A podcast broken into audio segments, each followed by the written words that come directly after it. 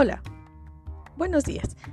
Hoy hablaremos de un tema muy interesante, las plantas y cómo ellas ayudan a limpiar nuestros suelos.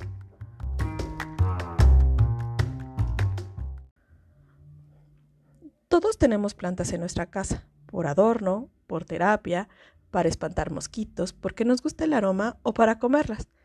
Como humanos, la mayor parte de nuestra dieta proviene de las plantas. ¿Quién no piensa en una sopita de pollo con verduras cuando tiene gripa, o de una manzana fría o un mango frío en épocas de calor, de un café o un té por las mañanas. Si lo pensamos bien, todo lo que consumimos tiene que ver con las plantas. El cereal de la mañana, que está hecho de arroz o de trigo, hasta la carne, porque tanto la res como el pollo y el cerdo necesitan plantas para crecer sanos y fuertes y podamos consumirlos.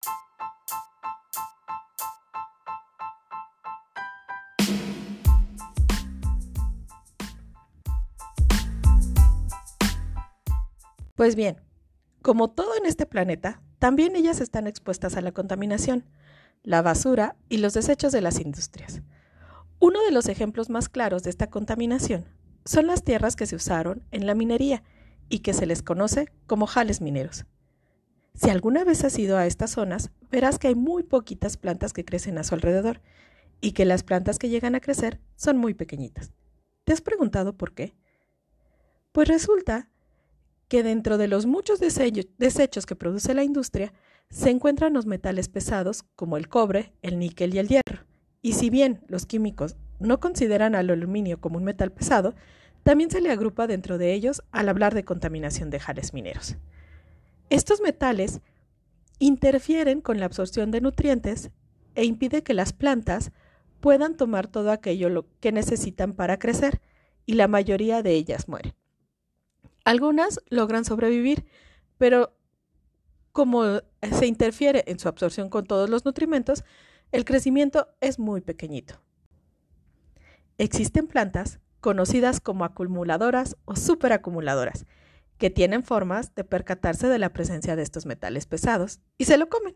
Sí, lo incorporan a sus hojas o raíces y lo almacenan para que no interfieran con la captación de otros nutrimentos y puedan crecer sanas y felices. Seguramente te estarás preguntando si estas plantas acumuladoras son muy comunes. Pues sí. Por ejemplo, la planta del té. Y me estoy refiriendo al té verde o el té negro. Todas las demás que tomamos, como el té de manzanilla cuando nos duele la panza, se llaman infusiones. También el trigo sarraceno, que no es trigo, pero su harina la utilizan mucho las personas que tienen alergias severas al gluten. Las hortensias, que si tú vas y le preguntas a tu abuelita, Seguramente ella tendrá una. Y podrás ver que las hortensias tienen muchos colores, pueden ser blancas, rojas, rosas o azules. Y esa coloración depende de qué tanta cantidad de aluminio hay en el suelo en donde ellas están creciendo. Si son blancas, la cantidad de aluminio que hay es muy poquito. Pero si llegan a ser azules, la cantidad de aluminio presente en ese suelo es muy alta.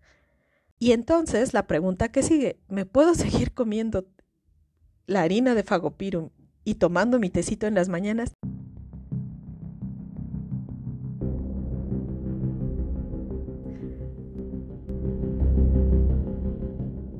Y la respuesta es sí, sin ningún problema. Porque estas, cuando eh, acumulan el aluminio en diferentes órganos que no son de consumo humano. Además, hay muchas regulaciones para todos los alimentos, así que no te preocupes. ¿Se pueden usar las plantas o este tipo de plantas para limpiar suelos? Sí, en la actualidad hay muchos estudios que nos permiten saber cómo es que estas plantas almacenan el aluminio o cualquier otro, eh, otro metal pesado para que nosotros podamos limpiar ese, ese suelo. Actualmente, las investigaciones se están centrando en que las plantas acumulen el aluminio o cualquier metal pesado en algunos órganos que no sean ni de consumo humano ni de consumo animal.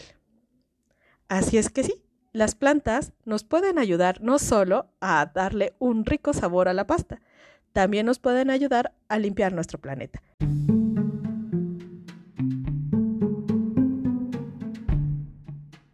La próxima vez que estés junto a una de ellas, asegúrate de tratarla bien, porque seguramente esa planta nos ayudará a tener un mejor planeta.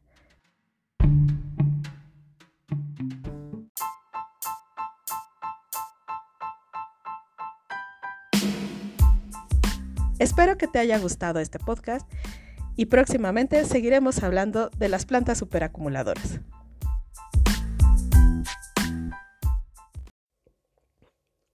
Hola Nico, hoy quiero hablarte sobre los elementos que conforman a nuestra tabla periódica.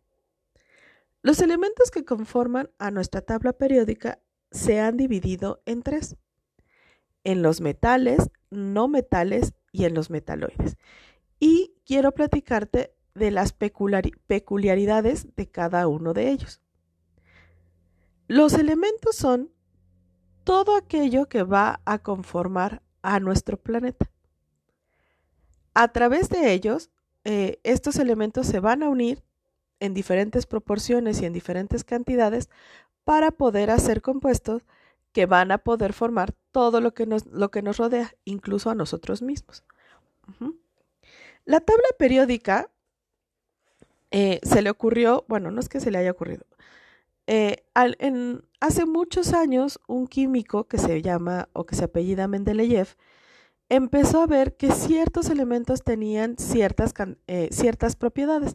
Entonces, lo que él hizo fue juntarlos y decir, estos van a, tienen estas características, entonces van a, a formar una familia. Estos otros esta otra familia y así sucesivamente. Y encontró que hay tres tipos de compuestos, de elementos, los metales, los metaloides y los no metales. A la izquierda de nuestra tabla periódica tenemos a los metales. Y digo a la izquierda, pero en general o en realidad es desde la izquierda a más de la mitad de la tabla periódica está conformada por metales. ¿Qué son los metales o por qué eh, o qué es lo que caracteriza a los metales? Los metales son eh, tienen puntos de fusión y de ebullición muy altos. Esto es que van a formar redes muy fuertes, tan fuertes que va a ser difícil romperlas. Por eso es que sus puntos de ebullición y de fusión son tan altos. Conducen la corriente eléctrica, conducen el calor, pueden formar, eh, podemos formar placas con ellos, láminas con ellos, como las hojas de, de papel aluminio. Podemos también formar alambres, como los alambres de cobre, y estas propiedades se les llama maleabilidad y ductibilidad. También eh, son compuestos que son casi todos son sólidos en, e, en temperatura ambiente. Y esos sólidos tienen características muy importantes. ¿Por qué? Porque van a estar siempre conformados de una cierta estructura. Después, a la parte, en la parte derecha de nuestra tabla periódica tenemos a los no metales. Los no metales son muy poquitos elementos con respecto a los metales, pero también son muy importantes. Los no metales no van a conducir la corriente eléctrica, no conducen el calor, no son dúctiles, no son maleables, son sólidos quebradizos, aunque la mayoría son gases en estado, eh, bueno, en temperatura ambiente. Tienen puntos de fusión y de ebullición bajos y dentro de los no metales hay una familia en especial que se llama los gases nobles. Estos gases nobles, helio, neón, argón, criptón, xenón y radón, se les denomina nobles porque difícilmente van a reaccionar. Entonces, esos son como eh, los no metales aparte, que se van a, eh, que se van a, em, a clasificar de manera aparte, aunque se les clasifica dentro de los no metales. Y entre los metales y los no metales hay unos, una como escalerita que son los metaloides. Los metaloides están conformados por el boro, silicio, germanio, estaño, telurio y polonio. Estos elementos no van a formar parte ni de los metales ni de los no metales. Conducen la corriente eléctrica más o menos. Conducen el calor más o menos. Mm, tienen brillo metálico, pero tampoco son gaseosos, pueden ser algunos sólidos, algunos gaseosos. Sus sus puntos de fusión y de ebullición están entre los metales y los no metales. No son tan bajos como en los no metales, pero tampoco son tan altos como en los metales. Pues bien, más adelante te voy a hablar de las familias. Todos estos elementos están conformados en unas familias que se van a leer en forma eh, de derecha, digo, de arriba a abajo, ¿vale? Entonces, por ahorita solo vamos a, dejarlo hasta aquí entre metales, no metales y metaloides.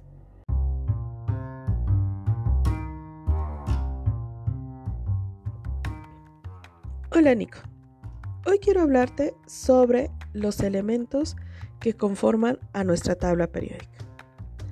Los elementos que conforman a nuestra tabla periódica se han dividido en tres en los metales, no metales y en los metaloides. Y quiero platicarte de las peculiaridades de cada uno de ellos. Los elementos son todo aquello que va a conformar a nuestro planeta. A través de ellos, eh, estos elementos se van a unir en diferentes proporciones y en diferentes cantidades para poder hacer compuestos que van a poder formar todo lo que nos, lo que nos rodea, incluso a nosotros mismos. La tabla periódica eh, se le ocurrió, bueno, no es que se le haya ocurrido, eh, hace muchos años un químico que se llama o que se apellida Mendeleev empezó a ver que ciertos elementos tenían ciertas, eh, ciertas propiedades. Entonces lo que él hizo fue juntarlos y decir, estos van a, tienen estas características, entonces van a, a formar una familia. Estos otros esta otra familia y así sucesivamente. Y encontró que hay tres tipos de compuestos, de elementos, los metales, los metaloides y los no metales.